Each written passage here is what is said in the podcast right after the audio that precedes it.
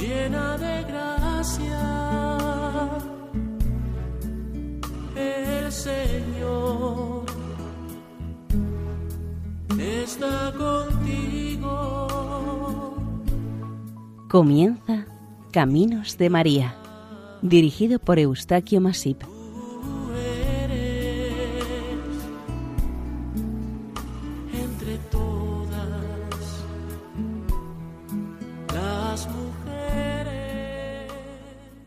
Bienvenidos a Caminos de María, un programa realizado por el equipo de Radio María, Nuestra Señora del Lledó de Castellón. Les ofrecemos hoy el capítulo dedicado a Nuestra Señora de la Encina, patrona de Ponferrada y Albierzo.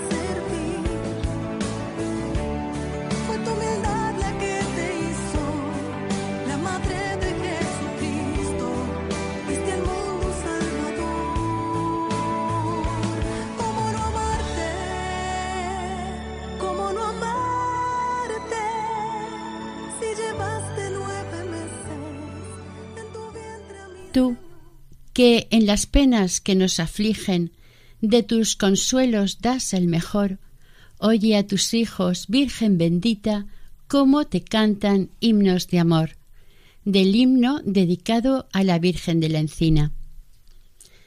El abundante mundo vegetal vuelve a dar nombre a una venerada y querida imagen de la Virgen María, la siempre Madre de Dios en la comarca leonesa de El Bierzo, cuya capital comarcal es Ponferrada, es la sede de la imagen de la Virgen de la Encina, la Morenica, en su santuario basílica, y que además es su santísima patrona.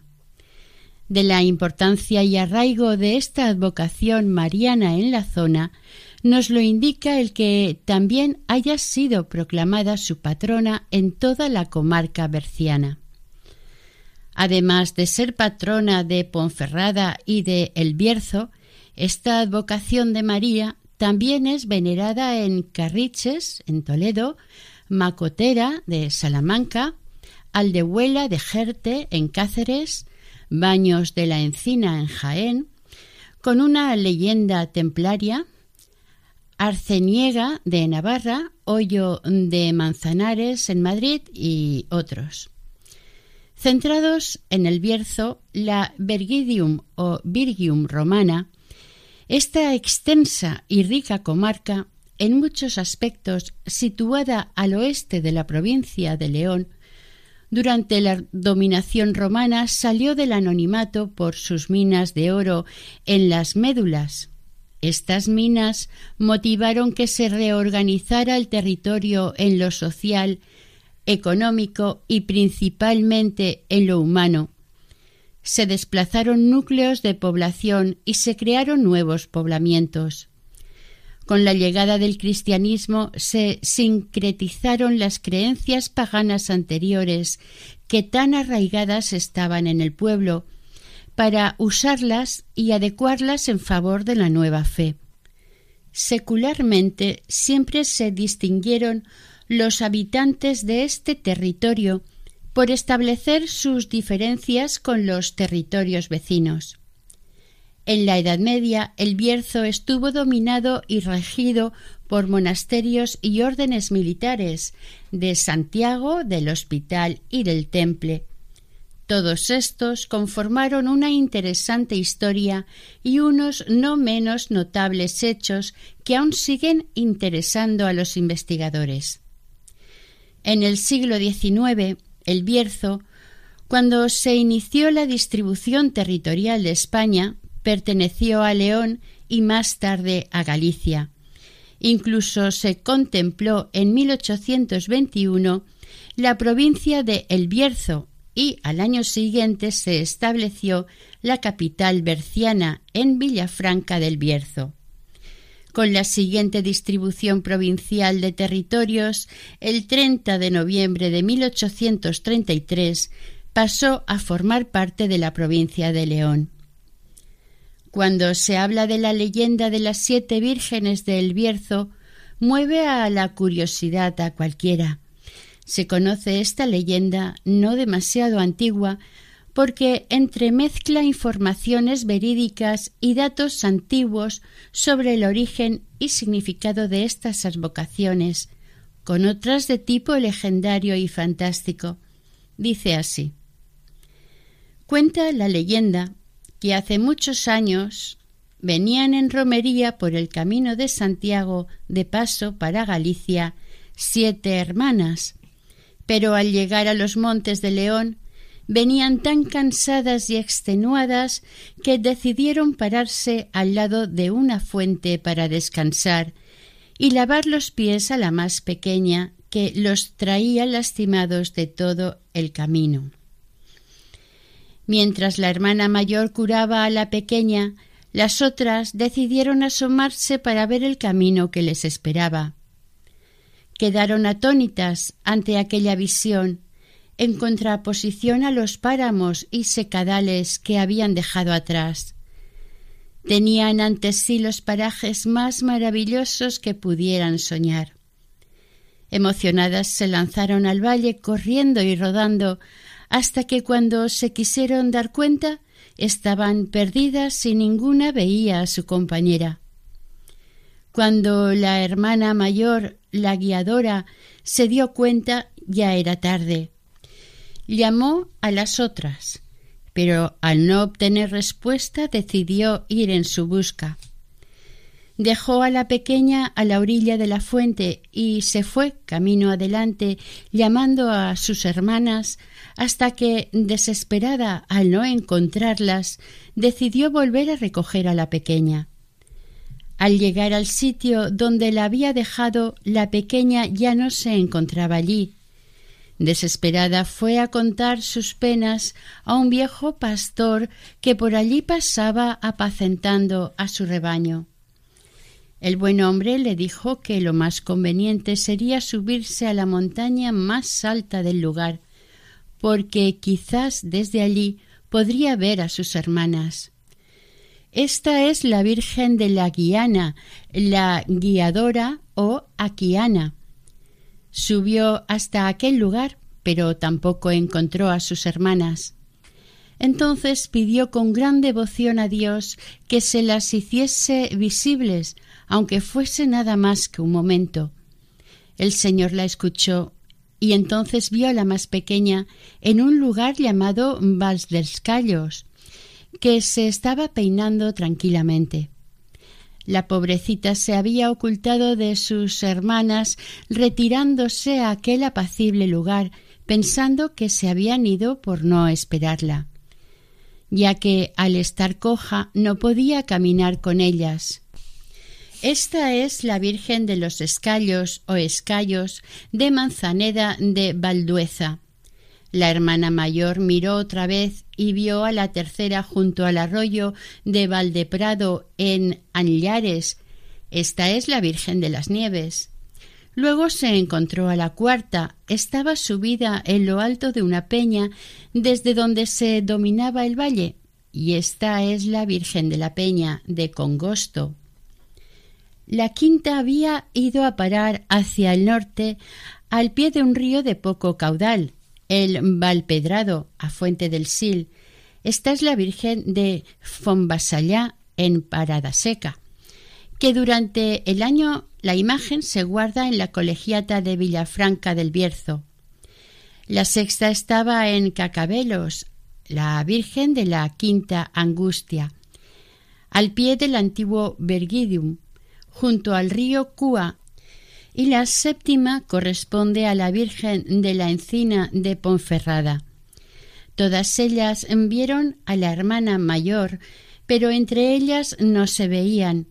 La guiadora las llamó, pero ellas respondieron que era mejor descansar un tiempo en un lugar tan apacible y que querían quedarse allí hasta que Dios quisiera dar testimonio de fe a los hombres del lugar.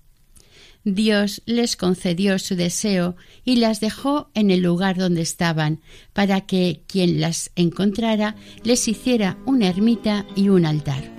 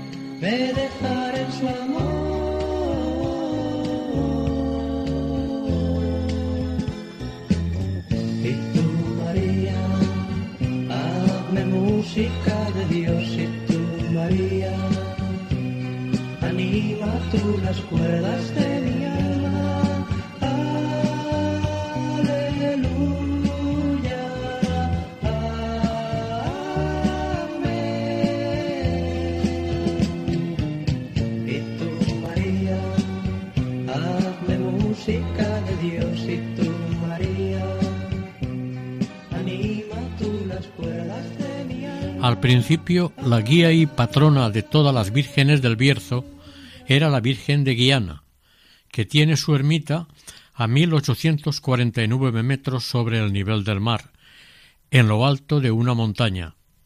El significado etimológico de esta imagen de Guiana es el de guiadora o guía. No en vano fue la que dirigió en el camino de Santiago a las demás hermanas. Desde lo alto de esta cima se contempla una maravillosa vista de toda la comarca, una visión panorámica muy parecida a la que también se ve desde la Virgen de la Peña de Congosto.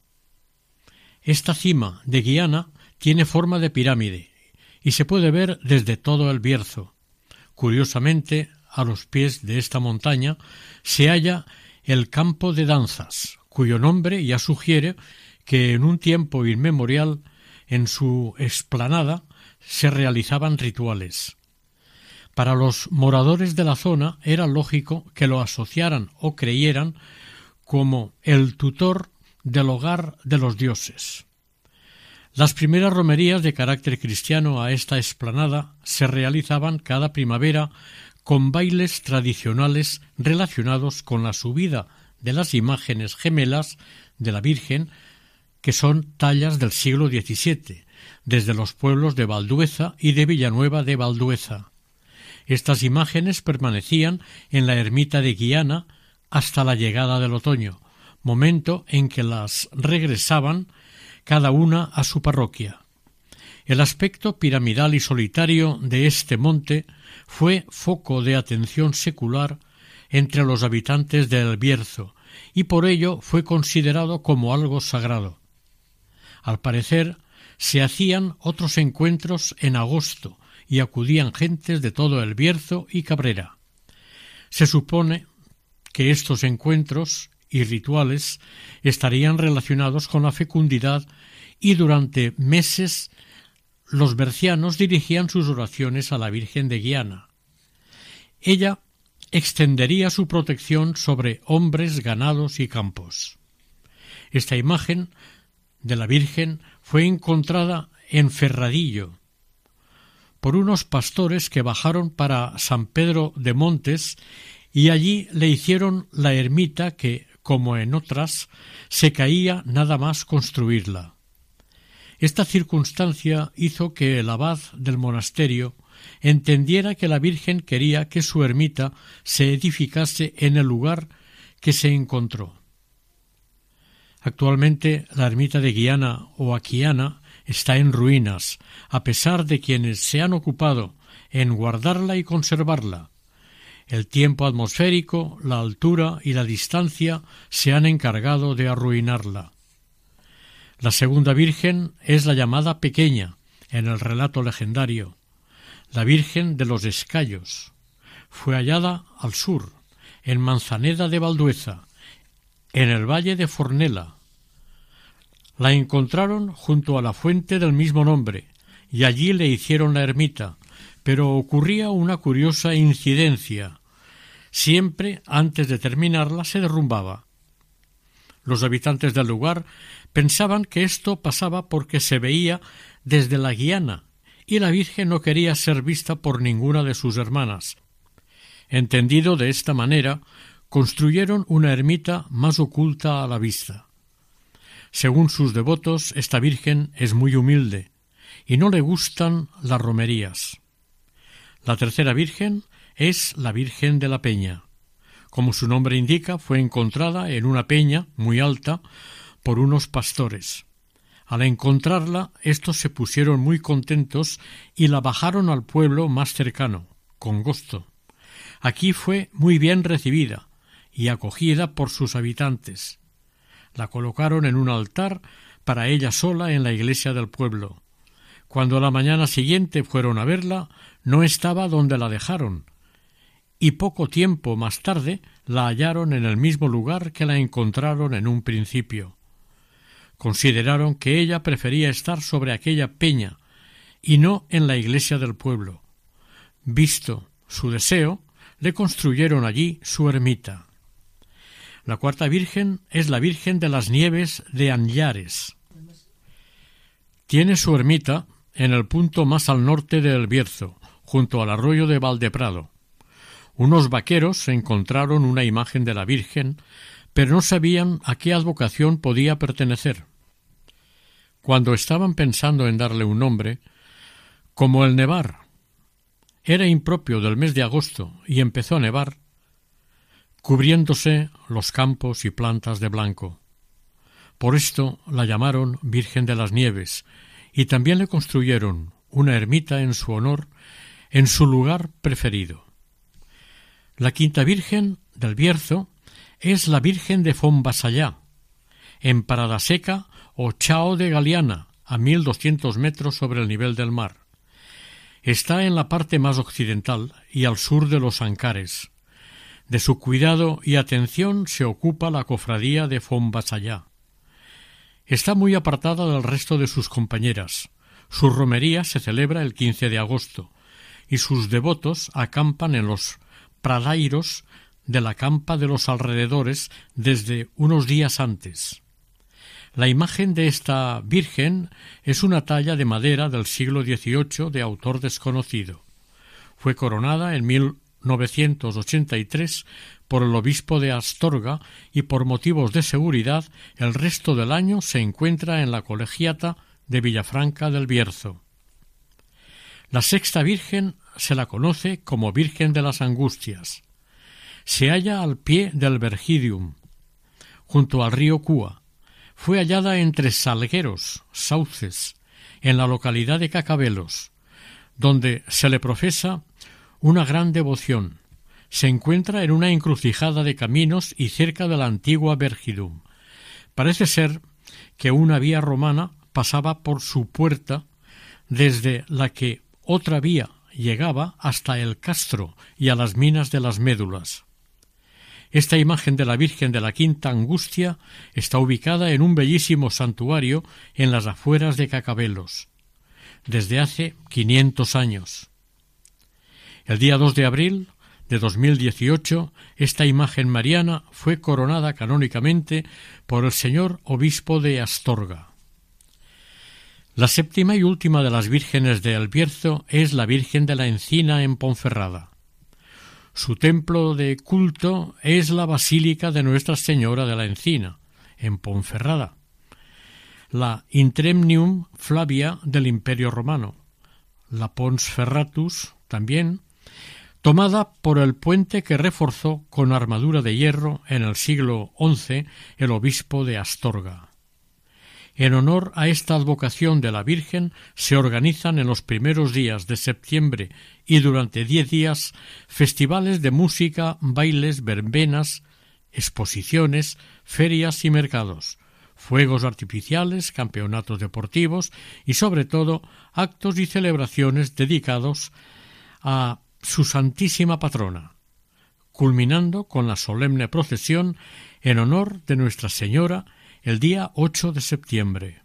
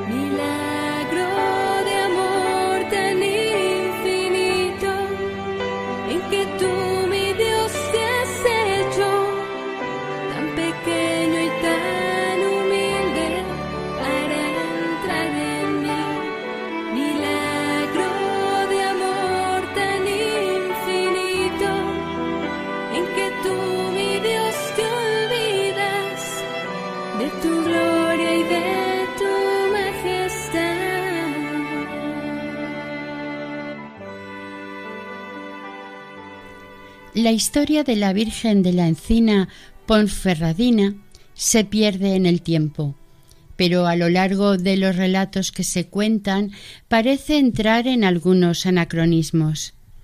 Algunas de las exposiciones no suelen estar encuadradas correctamente en el tiempo. Una legendaria tradición cuenta que esta venerada imagen fue traída de Jerusalén en el año 450 por Santo Toribio, pero la dejó en Astorga, donde estuvo varios siglos. Con la invasión sarracena y la destrucción de las iglesias, los creyentes cristianos estaban atemorizados de ver el afán destructivo del invasor. Por miedo y respeto a las sagradas imágenes, se ocuparon de esconderlas y en Ponferrada escondieron a la Virgen en una encina para protegerla de cualquier sacrilegio y destrucción.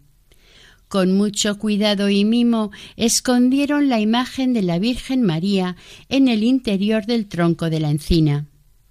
Para algunos, esta narración pretende decir a los fieles que el origen del cristianismo viene de Tierra Santa, pero para otros es una forma de decir cómo estas tierras están conectadas desde el principio con los orígenes de la Iglesia y del cristianismo. Este es santo tan peculiar y misterioso, Santo Toribio, había nacido en Galicia y fue guardián de los santos lugares. También fue obispo de Astorga. Abandonó esta diócesis para retirarse en Liébana, en Asturias. Allí llevó un fragmento de la cruz de Cristo, considerado el mayor del mundo, al que se le atribuían y atribuyen poderes milagrosos. Santa Elena, madre del emperador Constantino, se cuenta que encontró la cruz de la crucifixión de Jesús y uno de los fragmentos es el del santuario de Santo Toribio de Liébana. Se cuenta que cuando Santo Toribio llegó a lo alto de San Justo de la Vega, se despidió de Astorga, sacudiendo sus alpargatas diciendo De esta tierra ni el polvo. En la actualidad, Santo Toribio de Liébana es un santuario y monasterio que guarda el mayor lignum crucis de la pasión de Cristo de todo el mundo. Poco después, a finales del siglo XI, el obispo Osmundo construyó el puente que dará nombre a Ponferrada Ya en el siglo XII el camino de Santiago estará en pleno auge y Ponferrada, por estar en el camino jacobeo, entrará en uno de los mejores momentos de su historia. Continuando con la historia de esta devoción mariana, en algún momento del año 1178 la hacen aparecer en un bosque. Es por ello que en un principio fue conocida como Virgen de la Encina del Bosque Sagrado. Es un tiempo en que los caballeros templarios están presentes en el Bierzo. Los templarios, monjes guerreros, se fundaron en 1118 en Jerusalén y se extendió su orden por toda Europa y su llegada a Ponferrada y otras ciudades españolas siempre va ligada a una imagen de la Virgen María distinguida por el color de su tez. Son vírgenes negras. Todas estas imágenes marianas negras están rodeadas de misterio y de hechos extraordinarios.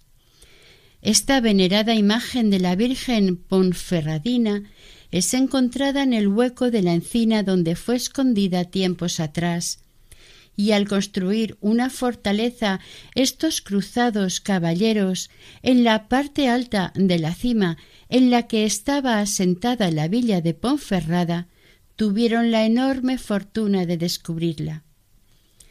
Estaban construyendo un gran castillo y necesitaron hacer grandes zanjas y reorganizar el espacio, y en algún lugar del solar descubrieron la imagen mariana. Se supone en una sencilla encina. Dicen que al construir el castillo se utilizaron troncos de árboles y entre ellos estaba la encina que escondía la imagen de la Virgen. Al querer arrancar la encina, ésta no salió como las demás. Se les resistió, se les quebró, se rompió por la mitad y vieron asombrados que en un hueco interior estaba la imagen de Nuestra Señora perfectamente entera y bien conservada. La imagen primitiva románica de la encina se perdió en 1573 al edificar el nuevo templo y fue sustituida por otra del siglo XVI. Hasta este momento no constan documentos que hablen de esta advocación como Virgen de la Encina, se habla hasta ahora de Nuestra Señora, de la Virgen de la Villa, de la Natividad de Nuestra Señora, de Nuestra Señora de Septiembre o de Nuestra Señora de la Plaza, pero no de Virgen de la Encina, ni como advocación ni como titular del templo. Sin embargo, sí consta la participación de una cofradía de los esclavos de Nuestra Señora de la Encina, que en sus capitulaciones se menciona por primera vez bajo este título que ahora se la conoce. Hay que destacar otro relato que recuerda a los anteriores por su similitud, y es la leyenda que se conoce en Baños de la Encina. En esta población de Jaén, la Virgen de la Encina es su patrona, y en relación a su aparición se cuenta que un agricultor perteneciente a la Orden del Temple estaba trabajando sus tierras y una rama de la encina cercana se quebró. Movido por la curiosidad, el hombre se acercó para ver lo que pasaba y al acercarse quedó impresionado al ver que había quedado al descubierto una imagen de la Virgen María que estaba oculta en el interior del árbol. Tras este suceso tan especial y privilegiado, las gentes del lugar edificaron una ermita para venerar la sagrada imagen de la Virgen de la Encina.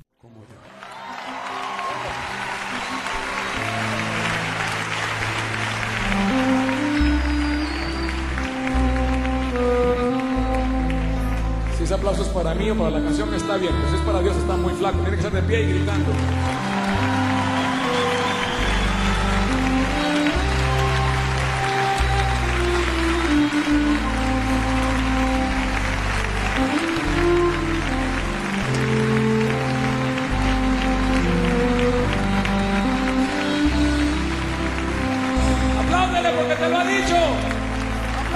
Porque nos lo dice todos los días.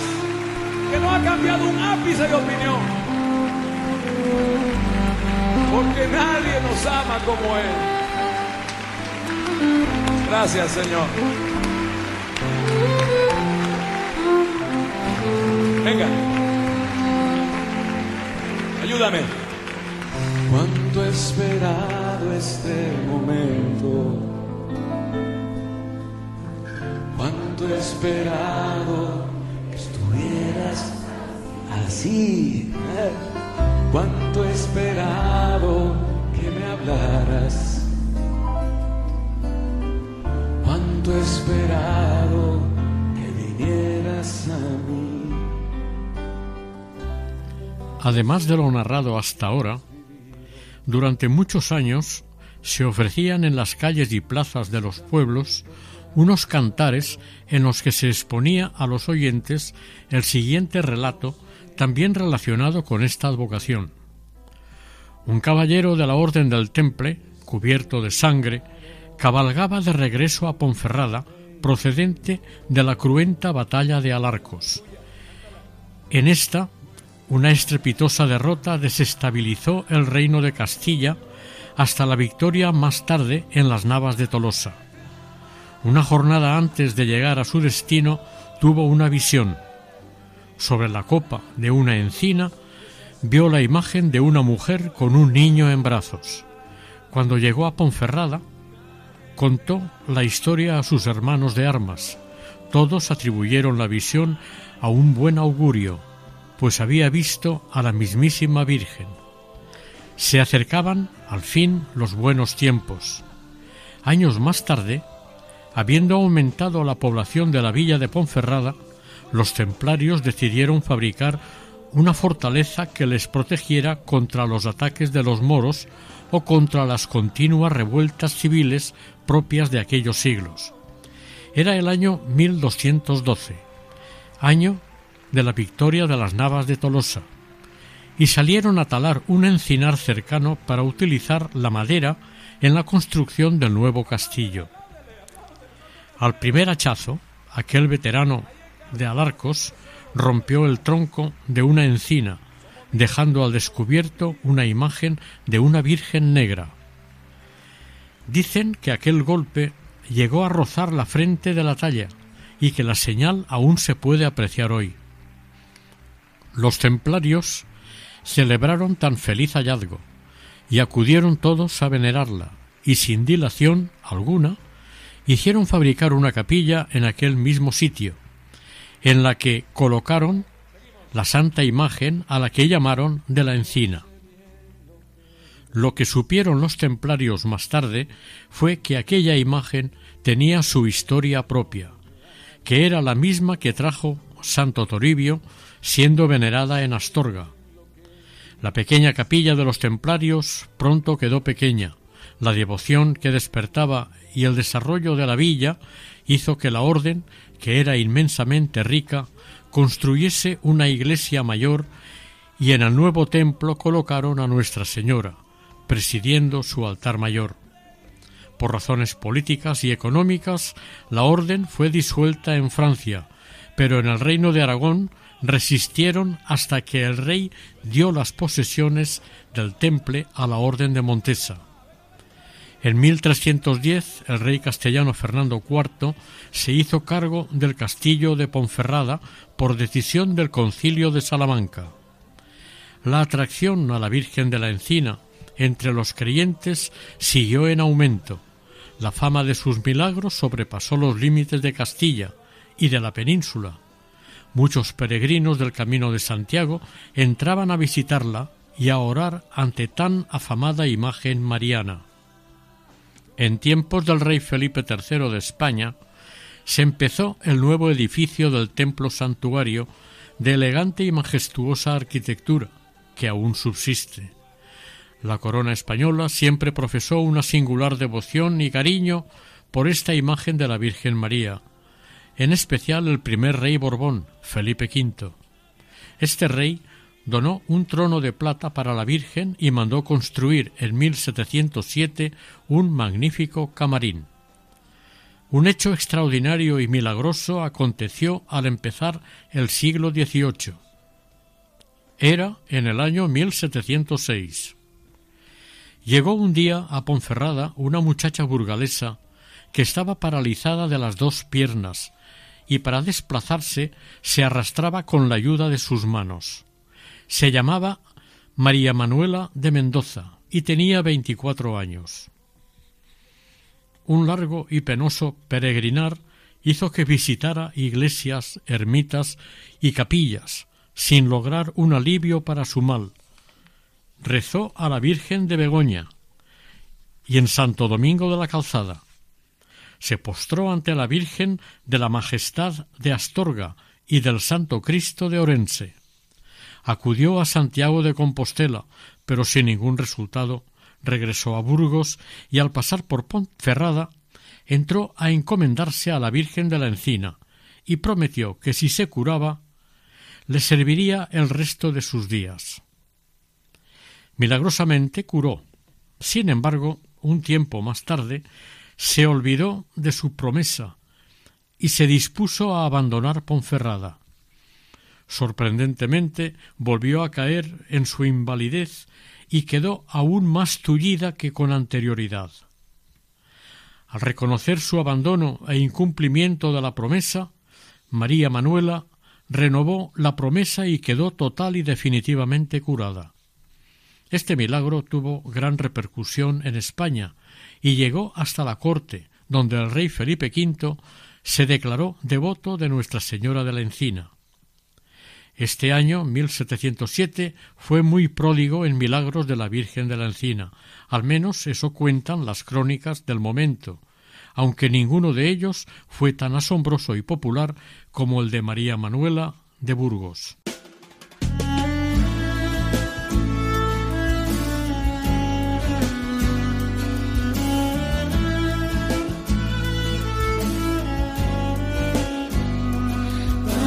Nuestro que estás en el cielo, santificado sea tu nombre.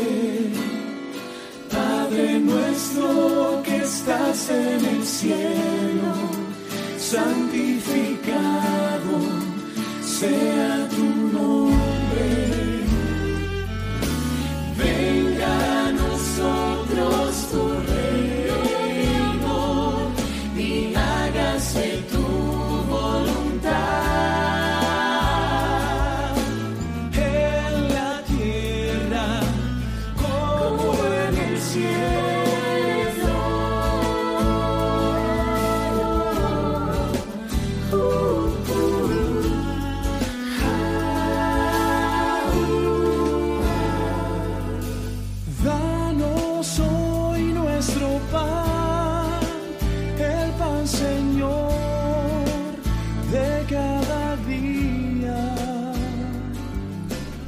La villa de Ponferrada creció día a día yendo a más.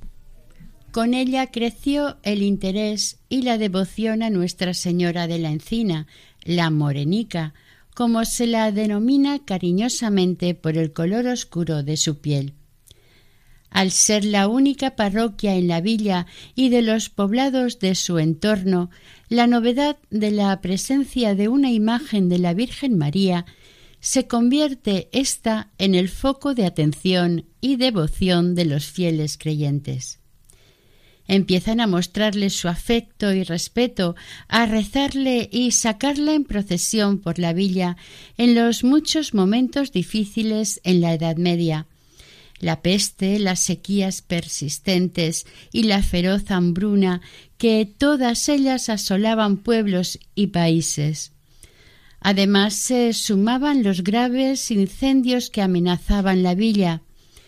La Virgen de la Encina se consolidaba en el corazón y en la mente de los ponferradinos. Muchos avatares históricos comunes ocurridos en España se sucederán y se vivirán en un Bierzo aislado, pero al amparo de su Santísima Madre. Los bercianos, ante los ataques franceses del primer cuarto del siglo XIX, ante las barbaridades que se oían y demostraban, reclutaron un tercio de voluntarios regulares para ir a la guerra y defenderse de los galos. A la hora de diseñar la bandera todos aceptaron de buena gana un paño de seda blanco con una estampa de la Virgen de la Encina cosida en el centro. Sin duda, la Virgen les acompañó en su empeño. En reconocimiento simbólico del patronazgo del concejo y vecinos, se instituyó la colación del pez. Consistía en una ceremonia anual el día de Pascua de Resurrección. Todas las autoridades, seguidas por el pueblo llano de la villa, se dirigían desde la iglesia de la Encina hasta el puente mayor sobre el Sil, y allí el procurador general de la villa, en nombre del concejo y autoridades, entregaba unos peces sobre bandeja de plata al rector y prebendados de la iglesia mayor local. Estos los recibían y los echaban al río y pagaban una colación. Al principio era en especies y comida, luego se impuso una paga en dinero, esto con el fin de ayudar a pagar al médico, maestro, arreglo de campanas y órgano, ayuda a los soldados o ayuda a los pobres. Pasarán siglos con un estancamiento del crecimiento de la villa, de su economía y de cualquier progreso, así hasta finales del siglo XIX. En el paso que va de los siglos XIX al XX, Ponferrada será cuando resurja y salga del olvido y del aislamiento. Todo ello a pesar de que muchos de sus habitantes tuvieron que emigrar a tierras de ultramar. Este es el momento en que se iniciarán las carreteras a Orense y Asturias y llegará el ferrocarril. Con estos avances harán que se desarrolle la industria derivada de la minería. Una muy importante fecha para la imagen de la Virgen de la Encina fue el 8 de septiembre de 1908. Es la fecha de la solemne coronación canónica de la imagen de la Virgen de la Encina. Los actos, por este gran motivo de alegría, se celebraron por todo lo alto. El cariño y el reconocimiento del pueblo berciano en general y de los habitantes de Ponferrada particularmente, ocuparon las calles y santuario para demostrar el agradecimiento, fervor y afecto hacia su Santísima Madre y Patrona.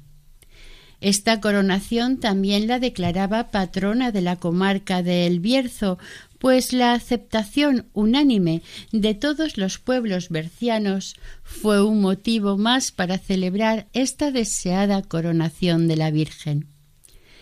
Tan solemne acto fue presidido por el arzobispo de Valladolid como delegado de su santidad Pío X. Son aún recordadas las palabras de Monseñor al iniciar la coronación. Lo mismo que nuestras manos te ponen la corona en la tierra, merezcamos ser coronados con gloria y honor por Cristo en los cielos. Miles de gargantas agradecidas a su patrona entonaron el himno de la coronación. Durante la Guerra Civil del 36, el santuario de Nuestra Señora de la Encina fue especialmente respetado y cuidado por los mismos comunistas de Ponferrada en los días que precedieron al conflicto bélico, cuando algunos milicianos y mineros de Asturias quemaron la antigua iglesia de San Pedro y pretendían hacer lo mismo con el santuario de la Encina. Ellos mismos contuvieron a los agresores. Pero esto solo se consigue con el cariño, el respeto y el reconocimiento.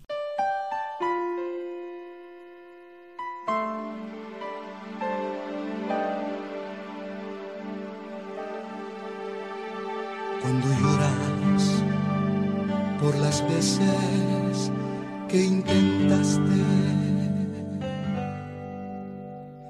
y tratas de olvidar las lágrimas que lloraste.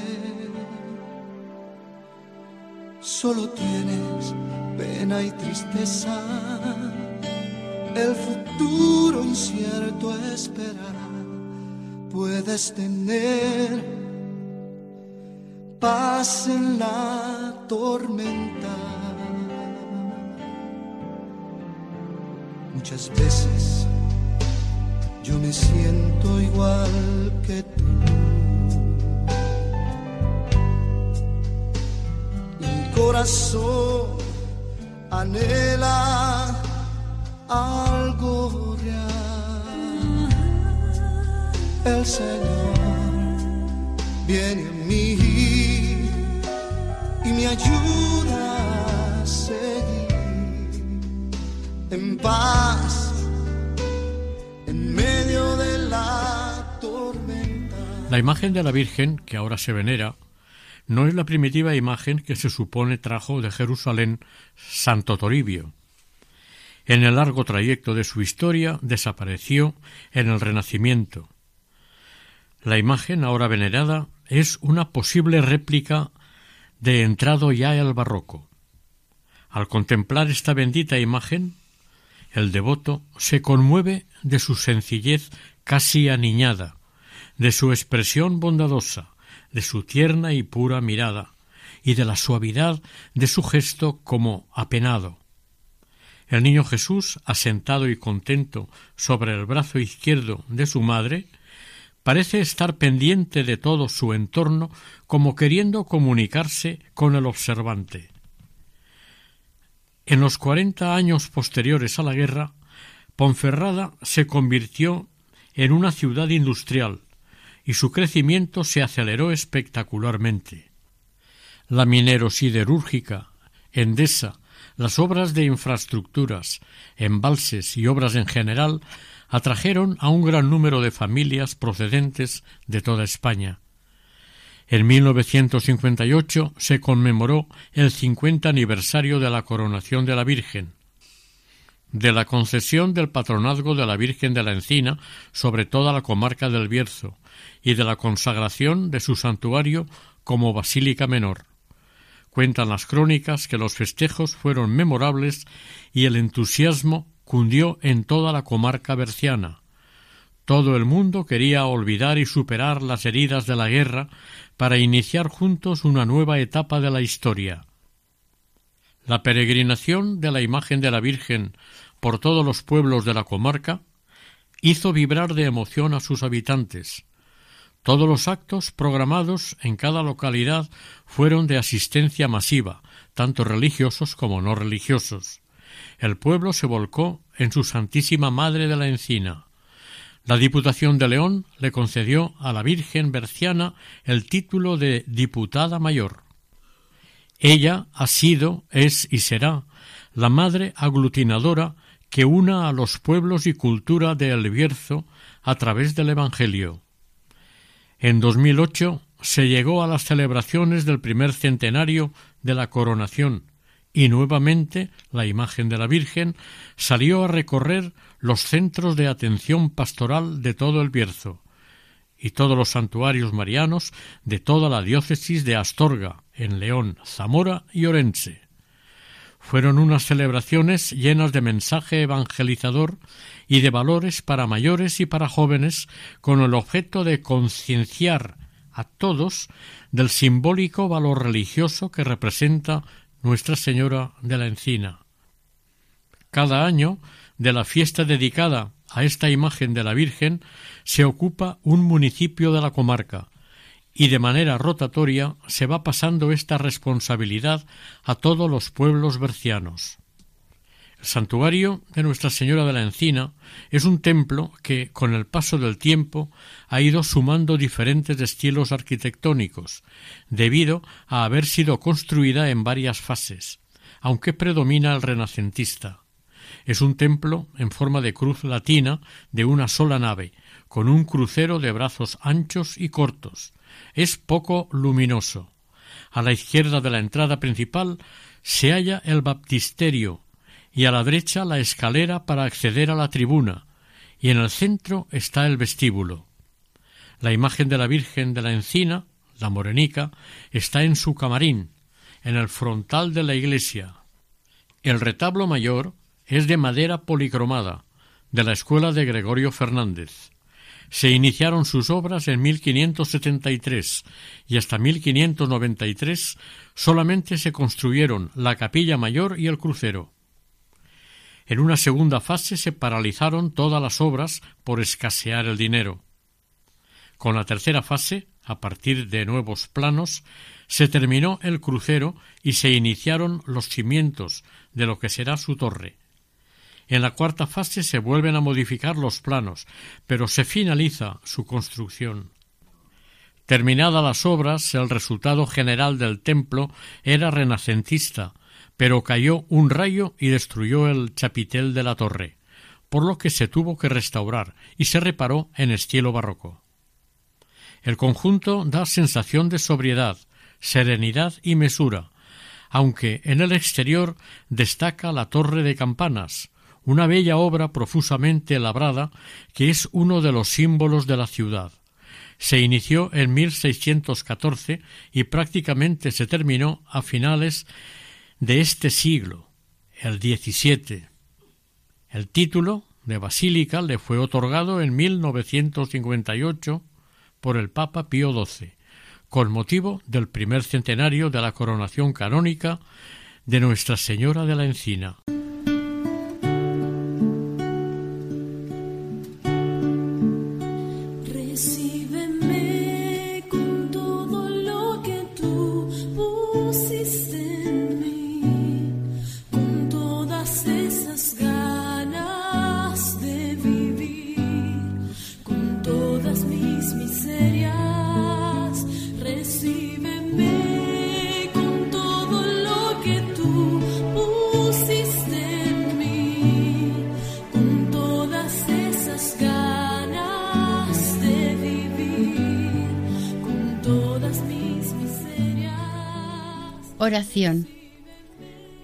Pies venimos, Señora de la Encina, a ofrecerte nuestra alabanza, cariño y respeto.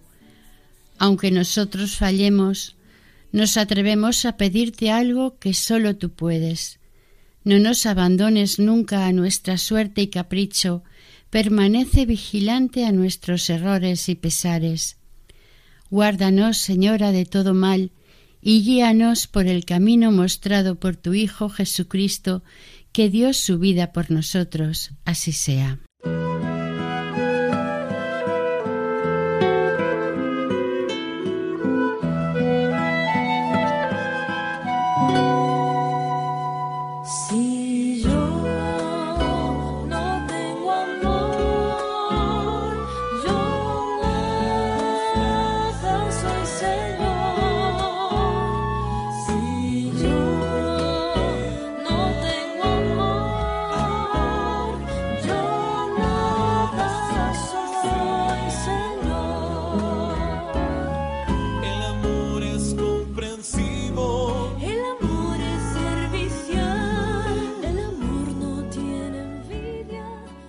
Hasta aquí el capítulo dedicado a Nuestra Señora de la Encina, patrona de Ponferrada y El Bierzo, dentro del programa Caminos de María. El equipo de Radio María en Castellón, Nuestra Señora del Lledó, se despide deseando que el Señor y la Virgen nos bendigan.